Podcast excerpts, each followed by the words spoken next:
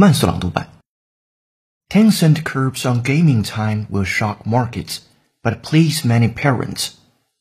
China's regulators are on the march again, pushing one of the country's most valuable technology companies, Tencent, into announcing fresh curbs designed to limit the time children spend playing its computer games.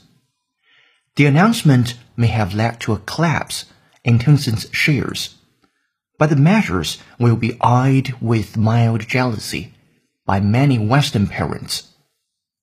Minors playing the company's hit title Honor of Kings will now only be allowed to play for a single hour each day and two hours on holidays. It will also block children under 12 from spending money in game. Such restrictions are nothing new. Honor of Kings already limited the time young players could spend in-game, though with slightly more generous limits. In 2018, it even began trialing a new technology it called the Midnight Patrol, using facial recognition to identify young players trying to log on to their accounts between 10 at night and 8 a.m. Last month, the company rolled that technology out across sixty of its games。